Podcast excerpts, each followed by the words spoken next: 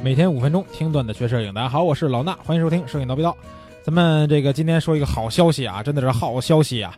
咱们这个 Camera Raw 啊，就是 PS 里边这个插件又更新了啊，又又又又又又又更新了。上一次更新我记得没错的话，好像是去年十二月份吧，更新了一些相机参数。其实 Camera Raw 啊，一般来说这种小版本的更新啊，它都是去更新一些新的相机的支持，对吧？比如说。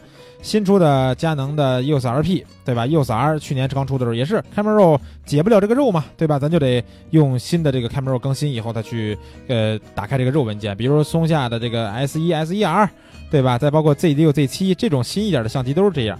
那它今年这个更新啊，可不光这样。虽然说它也是增加了对于一些相机的新的肉文件，比如说啊，佳能的两百 D。对吧？这个相机，然后松下的这个 G 九九，理光的 GR 三啊，索尼的 R 叉零二等等这些新出的一些相机，它的肉文件呢都能在这个更新的十一点三的这个版本里边打开了啊。但是注意啊，还有一个非常有意思的事儿，就是它这次更新不光是更新了对于新相机，包括一些手机肉文件的支持，它还多了一个功能。哎，这个功能是什么呢？就是纹理啊。我在得到消息以后，还是咱们群里边的这个同学告诉我的啊。人像高手训练营第二季的这个课程群里边同学告诉我，然后我就赶紧从这个国外的网站上下载了一个啊，国内的 Adobe 网站还没有更新。然后呢，下载完以后更新一看啊，这纹理确实有意思啊，能干嘛用呢？一个选项往左边拉能磨皮，往右边拉呢能做类似于 HDR 或者是很有质感的那种效果。当然它离 HDR 的那种效果还是差一点，但是它能把这个质感增强。其实简单来说啊，你就这个纹理啊，它就相当于质感。啊，你想质感更突出一点呢，你就把这个纹理拉的高一点；你想质感呢更平滑、更柔和一点，你就把它拉的低一点。哎，就这么一个作用。所以说，这个东西更新完以后啊，有一些这个完全不会 Photoshop 的人啊，或者是说完全不会更精细的磨皮操作的人，他可以在这个 Camera Raw 这个插件里边呢，就完成对于人像的磨皮啊。而且最好的什么呢？就是这个插件啊。这个功能它还可以配合着调整画笔用啊？为什么呢？因为我们都知道，如果是做磨皮的时候，你最多就是想磨一磨皮肤，对吧？你如果头发呀、眉毛呀、眼睛啊，包括环境，你都给磨了、模糊了，那这个整个画面呢，看着就糊了、就肉了，对吧？所以呢，它是能配合调整画笔用的。调整画笔是什么呢？就是相当于 Camera Raw 里边的一个跟这个蒙版差不多的这么一个功能啊。你擦出来哪儿呢，就单独调整哪儿。这样呢，我们就可以在 Camera Raw 里边进行局部的皮肤调整了啊，这个就很厉害了。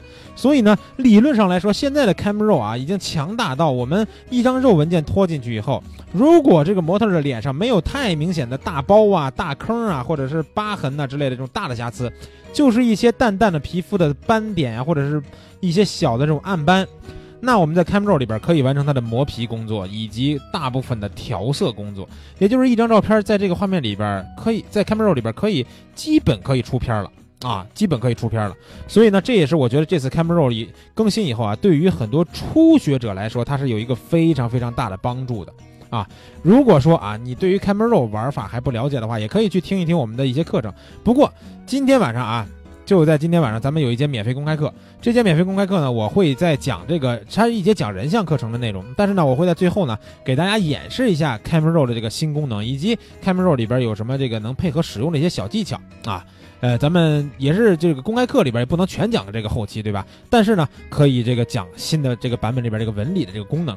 同时呢，如果你不会去下载、不会去更新的话啊，你也是来今天晚上听我们这节课，我们会在课程里边啊。赠送给大家我们这个插件的一个下载的链接啊，这样的话大家呢也能去下载以后呢更新到你的这个 Photoshop 里边，这样你的这个 Camera Raw 也就是十一点三了，你也能用到这个纹理的功能了啊。虽然说上周已经更新了吧，但是肯定很多人还没有安装的嘛，晚上来课里边领啊。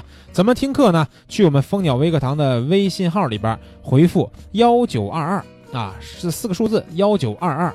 回复这四个数字呢，你就能得到今天晚上课程的免费报名链接。然后七点半讲课，别迟到啊！